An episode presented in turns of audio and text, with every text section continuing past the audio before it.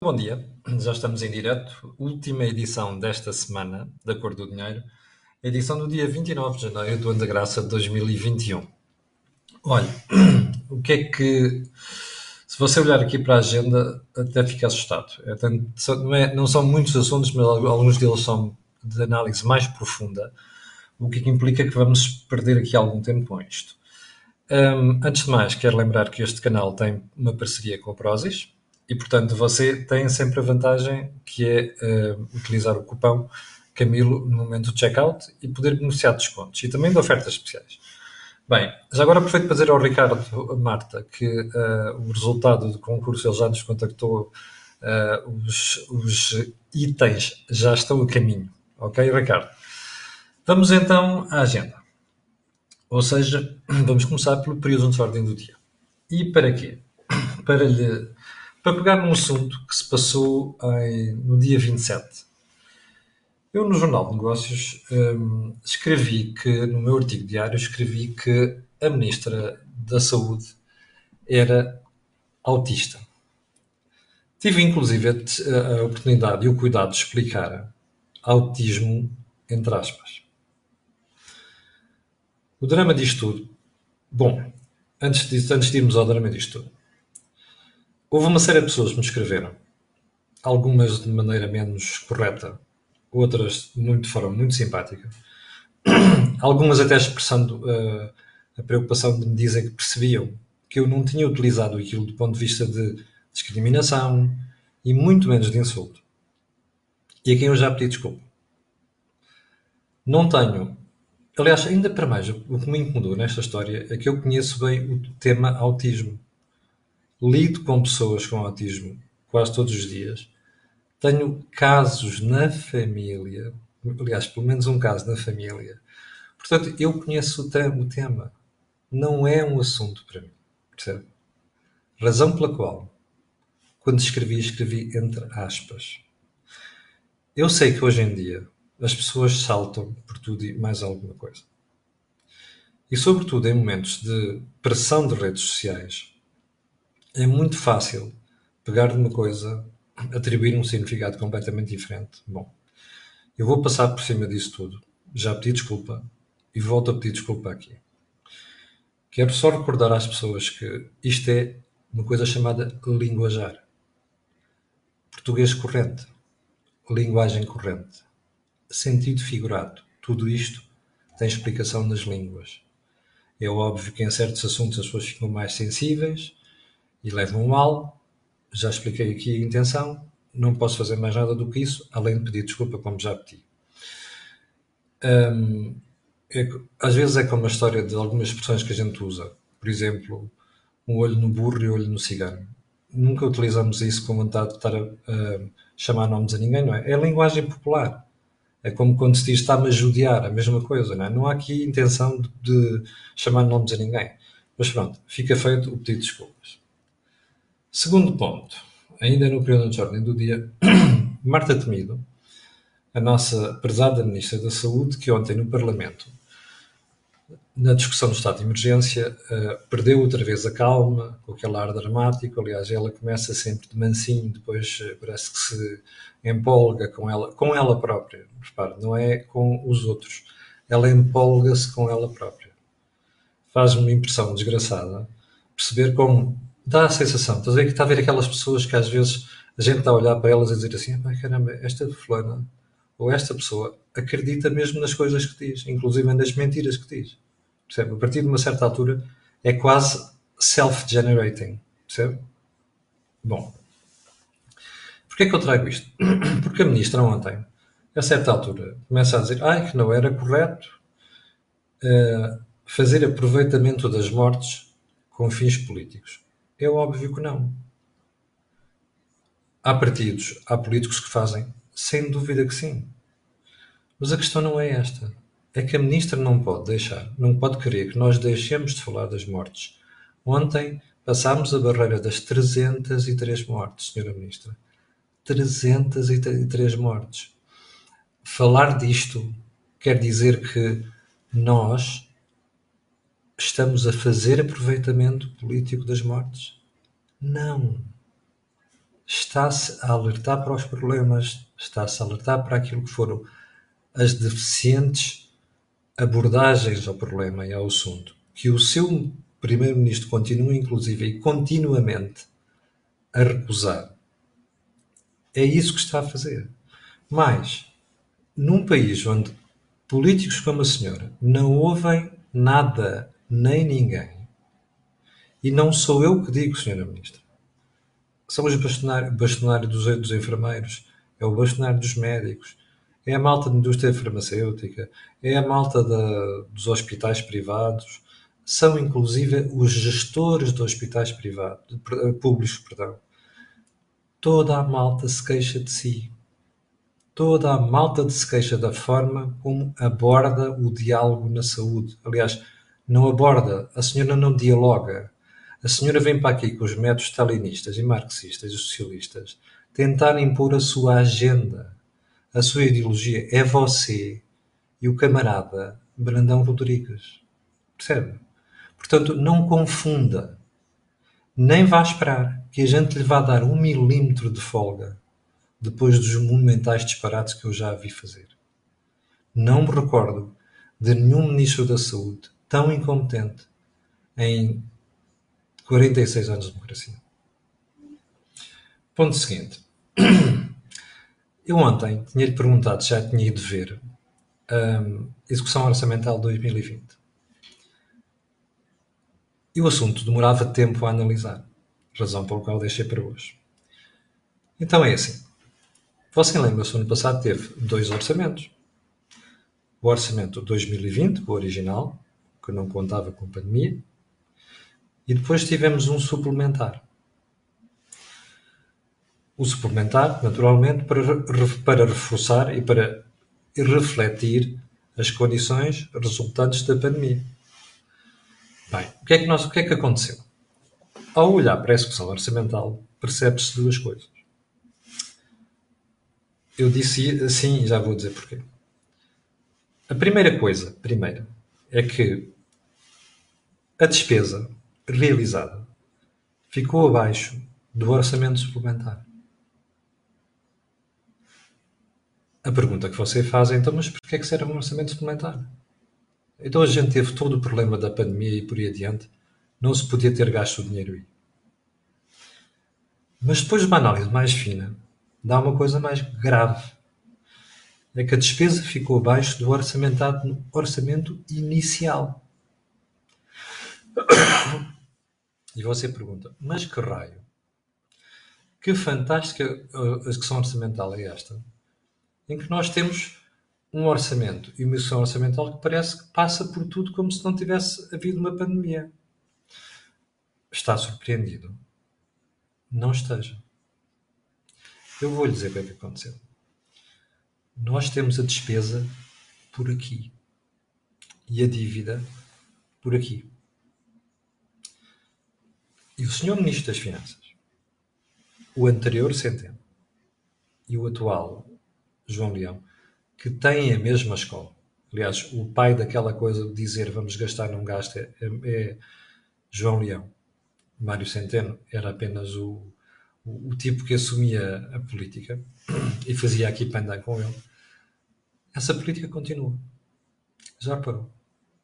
Ou seja, você tem um governo que, quando é preciso gastar, já não gasta. E não gasta porque sabe que está a ser avisado pelas agências de rating, pelos banqueiros, que qualquer crescimento da despesa pública ou da dívida pública para além de um certo limite pode provocar um downgrade do nosso rating, da nossa notação. Ora, isto vai ter sérias consequências na imagem do país e o risco de resvalarmos por uma nova bancarrota. E, inclusive os bancos serem obrigados a fazer novos aumentos de capital. É este cagaço, desculpa a expressão, que está a provocar estas brincadeiras do Sr. Dr. João Leão, como já tinha sido feito durante cinco anos pelo Sr. João Leão e pelo Dr. Mário Centeno. Portanto, você que se diz socialista, de esquerda e o raio que o parta, tem aqui um belíssimo exemplo de como prega uma coisa em público aos cidadãos e aos portugueses em geral e depois faz outra. Se eu não chamo isto vergonha, não sei o que é de chamar. Já agora, antes de irmos à agenda, tenho uma pergunta para lhe fazer. Você sabe quanto é que custa um internamento num hospital por dia? Sabe? Não. Não estou a falar de internamentos privados. Estou a falar em internamento em geral. Ok? Você dirá, ah, está bem, isto depende do tratamento e não sei das quantas, a parte da hotelaria é uma coisa, a parte dos tratamentos é outra, é claro que sim. Mas a questão é esta: é que eu, cada vez que ouço falar da história da pandemia e dos privados, a única coisa que ouço é: ah, os privados custam tanto, não sei o quê. Epá, mas que burros. Desculpe uma expressão. Que burros. Já fizeram essa pergunta para o público? Ou acha que por um hospital público não tem custo? Aquilo cai do céu? Não. No hospital público custa tanto ou mais do que num privado. E, portanto, antes de fazermos essa figura lamentável, estúpida, de burros, era bom que fizéssemos esta pergunta. E já agora, antes de falar, sobretudo alguma fauna que vem para aqui falar às vezes e criticar, olhem para os documentos, vão estudar as matérias, vejam o que é que o Tribunal de Contas diz sobre certas matérias. Antes, pelo menos para não fazerem figura de parvos. Então, a agenda. Ainda hei de voltar a isto. Já vai perceber porque é que eu, volto, porque é que eu disse isto. O país vai ter um longo inverno. Percebeu, não percebeu? E esse inverno, inverno, é, é bom começar a utilizar mais aspas aqui muitas vezes, que é para não termos confusões com certas cabecinhas. O país vai ter um longo inverno. E esse inverno não vai até 23 ou 22 de março. Vai para além de 23, 22 de março. Ficámos a saber ontem isso pela boca do Sr. Presidente da República.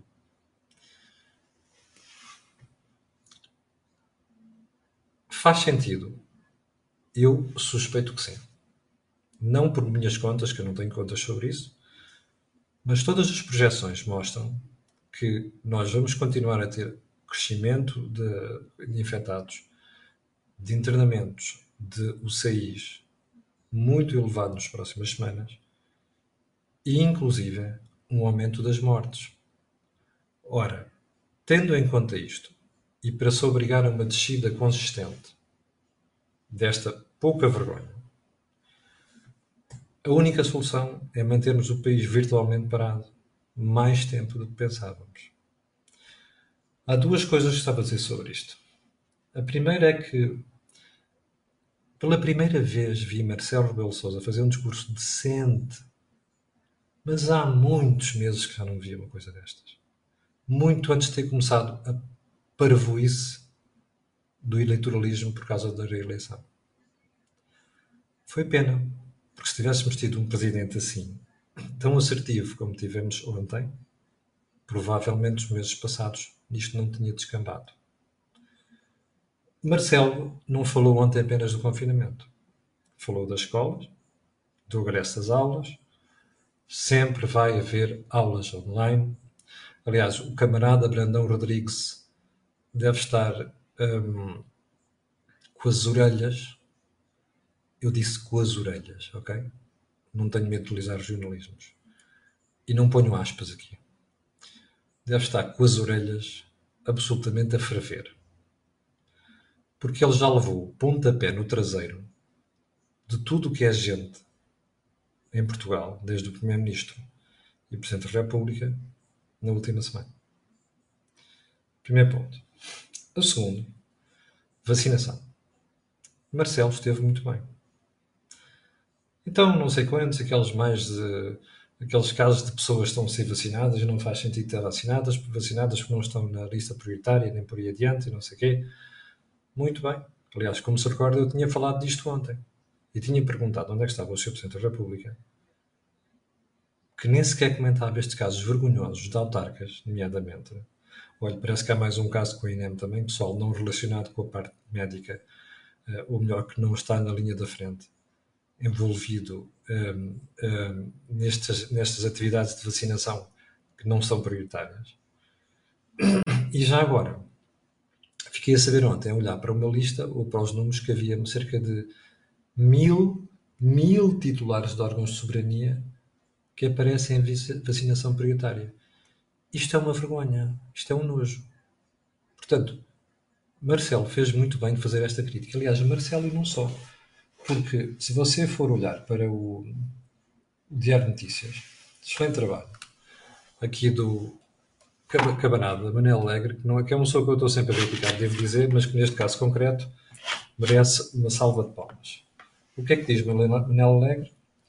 O Estado tem de proteger as pessoas, não é a si próprio. Ora, nem mais. Aliás, como ele diz, está-se a meter os tais mais de mil titulares de órgãos de soberania na lista de prioritários para vacinar. Bom, haja alguém que tenha uma reserva moral vir dizer estas coisas. E é muito importante Manuel Alegre abrir a boca nesta matéria, porque é um socialista, foi um lutador pela liberdade, é uma pessoa a quem nós devemos o esforço pela liberdade também. Tem muitas coisas para se criticar, e eu tenho criticado também aqui, mas Manel Alegre tem toda a razão nesta matéria. E vindo quem vem, uma pessoa de esquerda, uma pessoa do Partido Socialista, esta crítica espero que caia fundo naquilo que é idiotice o Dr. António Costa está a permitir fazer em Portugal em matéria de vacinação. E já agora, hum, olhando ainda para a questão da pandemia e da vacinação, vamos pensar assim.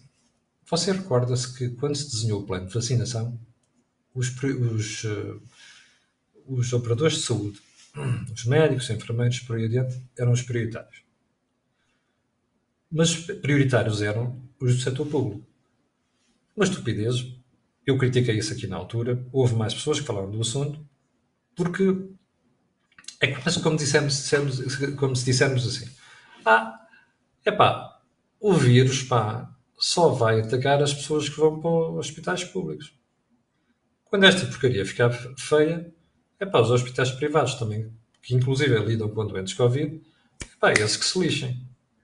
Bem, eu não conheço modo mais socialista e comunista e marxista de tratar estas coisas. É? é? como se, entre matéria de ideologia, houvesse um, um, vírus de esquerda e um vírus de direita, um vírus público e um vírus privado.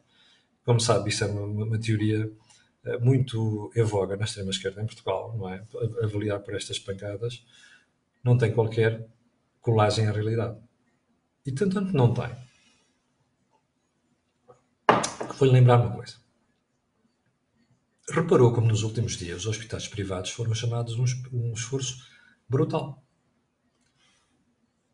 E este esforço obrigou, inclusive aconteceu no Hospital, da Luz, por exemplo, com a história do, do Amadora Sintra, com a, a deslocalização de doentes, por causa do oxigênio, o Hospital da Luz abriu uma enfermaria toda só para doentes Covid.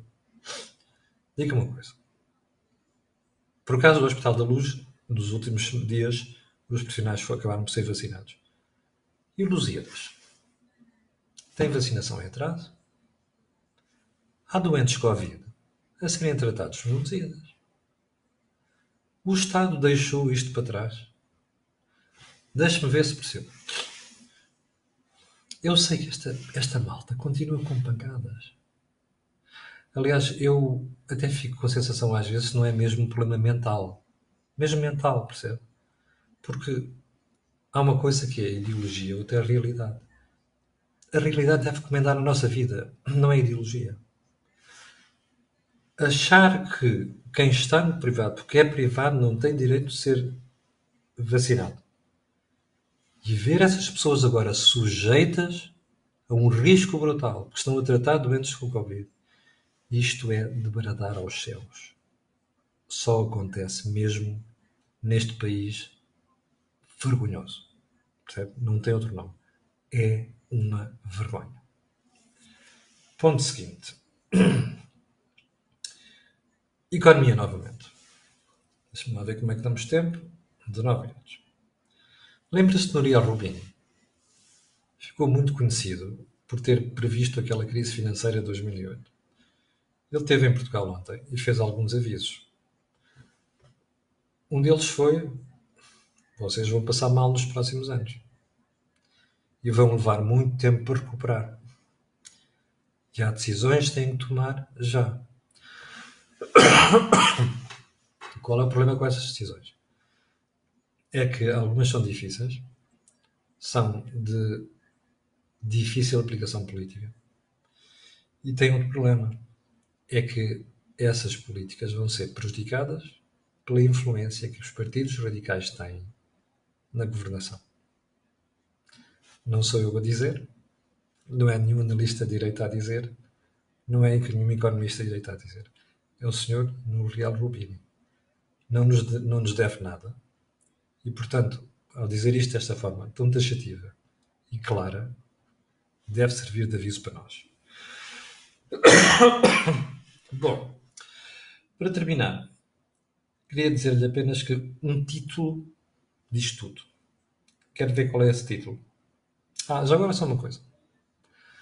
Já percebeu qual é que vai ser o efeito da suspensão dos voos da TAP para o Brasil? Quanto é que, está de... Quanto é que já sabemos que está de meter? 4 mil milhões, não é? Já sabe o que é que vai acontecer com mais esta paragem? Liaison. E começa a preparar-se já, ok? Mas vamos lá ao título. Que é para você ver às vezes onde é que acaba a ideologia. Olha, deixa-me só fazer aqui um print screen. Doutora Maria Lúcia Amaral, a provedora de justiça, que diz isto ao eco. Ainda há muitos atrasos superiores a um ano nas pensões. Ouviu bem? Melhorou pouco. É verdade, melhorou. Mas ainda há muitos casos com atrasos superiores a um ano. De que é que essas pessoas vão viver? Explique essa maltinha do governo. Olha, chegamos ao final da conversa de hoje. Eu quero agradecer a sua paciência Quero recordar-lhe que quero pedir às pessoas, estão quantas? Estão uh, 8.700 pessoas em direto. Quero agradecer a estas pessoas, quero pedir a estas e outras que vão ver aquilo que peço sempre, que é colocarem um gosto e fazer partidas nas redes sociais, porque aquilo que houve aqui não houve mais sítio nenhum. Obrigado, com licença, tenha um grande fim de semana e até segunda-feira às 8 da manhã.